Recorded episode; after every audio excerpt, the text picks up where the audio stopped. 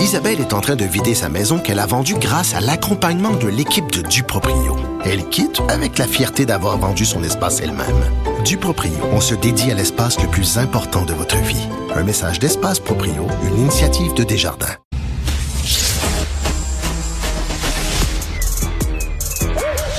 Mathieu Bocoté. Il représente un segment très important de l'opinion publique. Richard Martineau. Tu vis sur quelle planète? La rencontre. Je regarde ça et là, je me dis, mais c'est de la comédie. C'est hallucinant. La rencontre. Bocoté. Martineau. Mathieu, quel est le vrai visage de Québec solidaire? Parce que euh, avant, Québec solidaire avait un balado qui était en ligne. Entre autres, Gabriel Nadeau-Dubois parlait du définancement de la police. Mais là, juste comme on est en campagne électorale, poup, ça a disparu, ça. Et moi, je trouve ça très révélateur, cette disparition.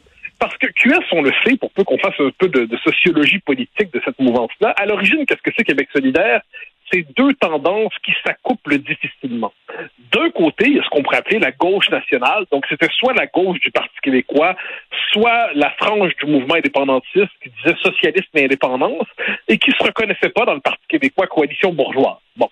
Puis de l'autre côté, il y a la mouvance issue de la gauche communautaire, euh, en fait la gauche ML des années 70, donc marxiste-léniniste, qui devient ensuite la gauche du mouvement social et du mouvement communautaire dans les années 80, 90, et qui va euh, donner ce qu'on va appeler option citoyenne. Donc, à l'origine de Québec solidaire, Mhm. il y a d'un côté euh, l'USP, donc la gauche nationale, puis de l'autre côté, la gauche, euh, on pourrait dire ce qui est devenu aujourd'hui la gauche woke, la gauche multiculti radicale. Qu'est-ce qui s'est passé depuis la création de QS? Eh bien, cet équilibre s'est vraiment déstructuré. Puis on peut dire que la mouvance woke ou la mouvance multiculturaliste a complètement dévoré la vieille gauche nationale, la gauche qui avait plus des préoccupations sociales ou économiques classiques. Que- ben, c'est la même chose, c'est la même chose avec ce qui est arrivé en France avec la France insoumise, qui à l'origine avait une, une aile souverainiste de gauche et une aile multiculturaliste. L'aile multiculturaliste a complètement dévoré le, le parti. Qu'est-ce qui se passe aujourd'hui? Mais QS fonctionne sur un double registre. Pour être capable de rejoindre les électeurs euh, ordinaires au-delà de son noyau militant, QS a besoin de ressortir ce qu'elle a rejeté c'est-à-dire le vieux côté gauche nationale. Donc là, on parle des droits des travailleurs, on parle du- d'un accès au SCLSC, d'un accès aux médecins, euh, d'une défense des, euh, des syndiqués. Donc tout un, Mhm. programme qui peut rejoindre une partie de la population qui est économiquement de gauche. Mais le noyau idéologique du parti, celui qui anime ses militants, celui qui anime le politburo, celui qui est au cœur de cette gauche-là aujourd'hui, il ne peut pas être exposé parce qu'il est électoralement toxique. Donc là, on, on cherche à le cacher pendant les élections, on le met de côté, on envoie des petits signaux Hmm. de temps en temps là, euh, aux militants, mais globalement, on cherche à se faire élire avec un discours qui ne correspond pas au programme et au projet. Et ce qui frappe dans ces premiers jours de campagne pour Québec solidaire, c'est cet écart révélé, puis tu l'as mentionné justement avec le balado des, du comité des idées dangereuses, c'est que QS, qui n'était pas en élection, jouait avec toutes ces théories-là, notamment le définancement et la- le désarmement de la police et l'abolition de la police. C'est quand même fou. Et bien là, soudainement, on nous dit, ah ben non, c'est une exploration Mais oui. intellectuelle qui n'a pas de conséquences et de portée aujourd'hui. Non, mais c'est quoi cette inconséquence-là? Si on avait le même traitement de Québec solidaire comme on a, qu'on réserve, par exemple, au Parti conservateur du Canada, on dirait, mais dans ce parti, il y a beaucoup de coucous. Hein, on parle beaucoup des coucous d'Éric Duhem, mais il y a aussi des coucous chez Québec solidaire. Le problème, c'est que ce sont des coucous diplômés. Ce sont des coucous qui s'expriment dans un jargon théorisant qu'on rencontre dans les facultés de, sciences sociales, les départements de sociologie. Mais il y a toutes les idées, les tendances marxisantes, les tendances multiculturalistes radicales, ceux qui parlent de privilèges blancs, ceux qui parlent de racisme systémique, ceux qui veulent décoloniser, ceux qui voient le français comme une langue coloniale. Tout ça, tout ça, eh bien, c'est présent à QS. Donc, c'est le grand écart en ce moment entre le noyau programmatique et idéologique et le discours fait pour plaire aux électeurs qui n'ont pas d'appétit particulier pour ces élucubrations idéologiques. Quel est le trajet de QS en début de campagne? Mais on parle des deux côtés de la, bouche. D'un autre côté, on tente de mettre sous le tapis toutes les élucubrations sur euh, le définancement de la police. Mais d'un autre côté, euh, on punit euh, un, candidat euh, parce qu'il a euh, commenté favorablement un de mes textes et un de tes textes. Là, non.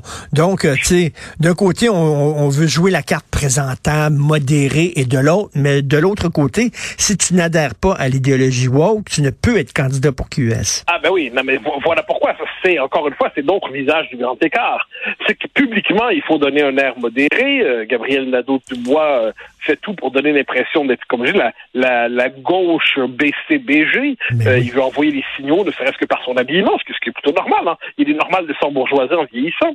Mais de l'autre côté, de l'autre côté, il y a, il faut, pour être à QS, il faut adhérer à un noyau idéologique très dur et, euh, et qui transgresse cela. Et là, on retourne aux temps anciens. Il faut, il faut, parler aux générations de nos parents et de nos grands-parents.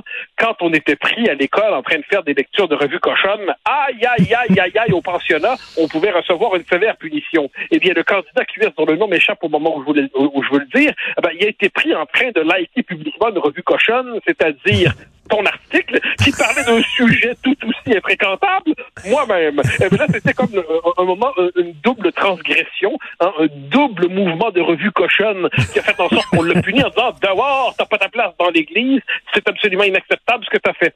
Donc c'est un parti qui est assez sectaire dans sa culture politique. Et ça, QS préfère que ça ne paraisse pas. QS préfère que ça, ça ne soit pas visible. Puis on le voit quelquefois chez certains des militants de QS ou des gens qui sont proches de ce parti-là, qui sont scandalisés qu'on mentionne cet écart, parce que pour eux, il, faut avoir, il faudrait avoir un traitement euh, pour QS qui serait entre l'admiration et la complaisance. Et je veux bien que le service de presse de Québec solidaire, j'entends Radio-Canada, fasse ce travail d'admiration et d'amour pour ce parti, mais qu'il soit permis aux observateurs, sinon, de noter que derrière ce parti, il y a un mouvement, derrière ce mouvement, il y a une psychologie sectaire, et il faut quand même la nommer. Et écoute, dans, dans la schizophrénie de Québec solidaire, il y a, un autre aspect aussi. Euh, on se dit le parti des gangs petits, des travailleurs et tout ça, mais là, on vient de lancer une ligne de vêtements Québec solidaire et la paire de bas, la paire de chaussettes est 20 dollars. Euh, la paire de chaussettes est fabriquée aux États-Unis, il faut le dire. Euh, à l'aubainerie, euh, tu as trois, trois paires de chaussettes pour 15 pièces, 5 pièces le bas. OK, tandis que les autres c'est 20 dollars la paire de bas. Et là tu dis regardons, regardons. Donc on vise finalement les bobos assez euh, ah, bien sûr, assez à l'aise. Partout, partout en Occident, les catégories populaires, pour ça comme ça, les classes populaires votent pour des partis dits populistes, dits de droite. Euh, quel est le premier parti ouvrier des travailleurs en France? C'est le Rassemblement national euh, de Marine Le Pen. Quel, euh, en Grande-Bretagne, le Brexit a emporté l'adhésion des classes populaires. aux États-Unis, une bonne partie du, des, des, des, des, milieux des travailleurs ont voté pour Donald Trump. Il ne faut pas l'oublier, ça. Donc, ça fait partie. Je dis pas que c'est bien ou que c'est mal. Je veux juste noter que les catégories populaires ont tendance à voter populiste de droite, entre guillemets.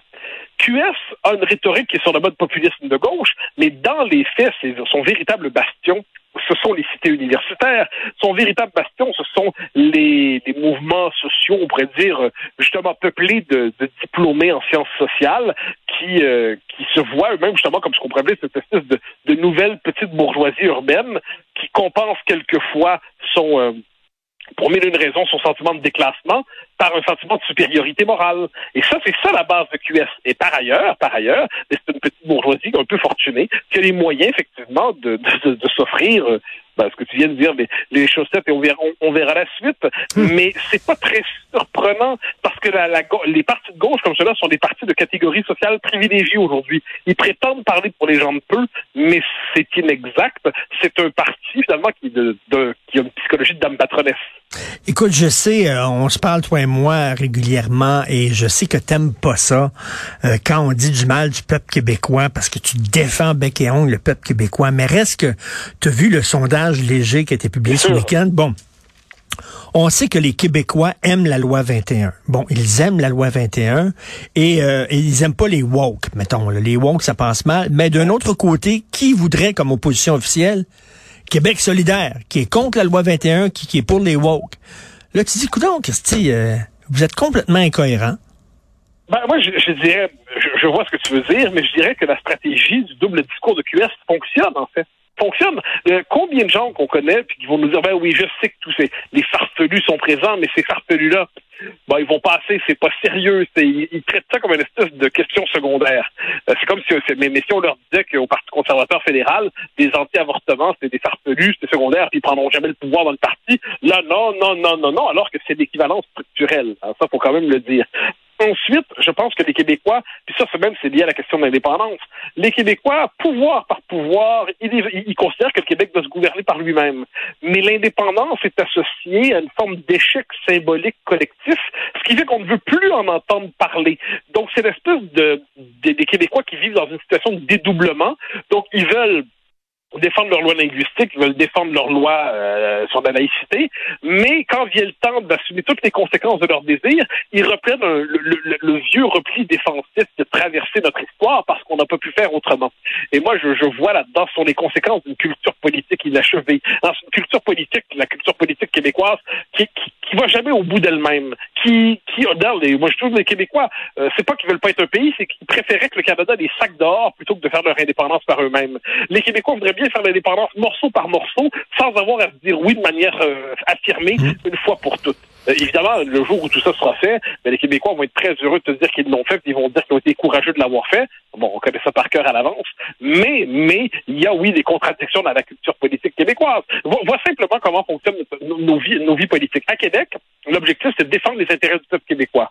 À Ottawa, les députés qu'on envoie là-bas, leur fonction, c'est de trouver un équilibre entre les intérêts vitaux du peuple québécois et les intérêts vitaux des autres régions du Canada, où on doit toujours relativiser les intérêts des Québécois pour, pour, pour donner l'impression de jouer correctement le jeu fédéral. Ça, on le voit notamment avec la question des, gars, des sables bitumineux et ainsi de suite.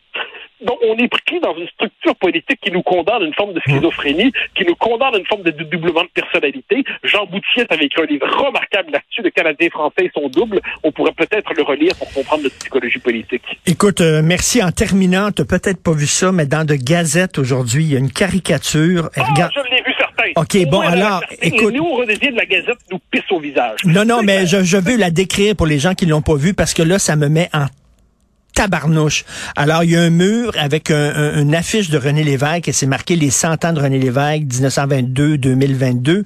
Et il y a une vieille madame qui se promène. On, on pense que c'est une vieille anglaise. Elle tient un chien en laisse. Le chien a un petit, euh, un petit euh, t-shirt sur lui qui est avec le drapeau du Canada et il pisse sur la photo de René Lévesque. Il pisse sur la photo de René Lévesque.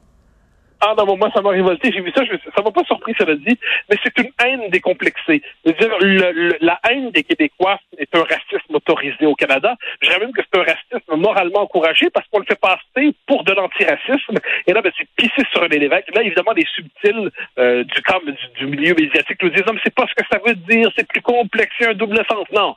Attends, c'est clair, là. On pisse au visage de René Lévesque pour le centième anniversaire de René Lévesque. Faisons pas semblant de ne pas comprendre ce qui se passe.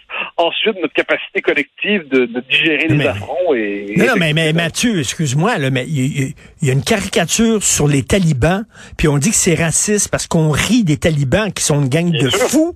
Mais là, une caricature où on pisse sur René Lévesque, c'est correct. Oui, on, on vit dans un monde de fous, là.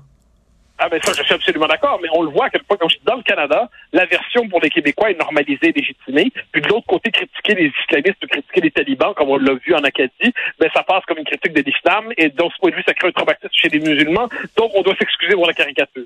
Euh, c'est le monde dans lequel nous vivons qui nous donne quelquefois l'envie de l'exil intérieur. oui, tout à fait. Arrêtez de tourner le monde. Je veux sortir. Merci Mathieu, on se reparle demain. Bonne journée. Au grand plaisir. Bye bye.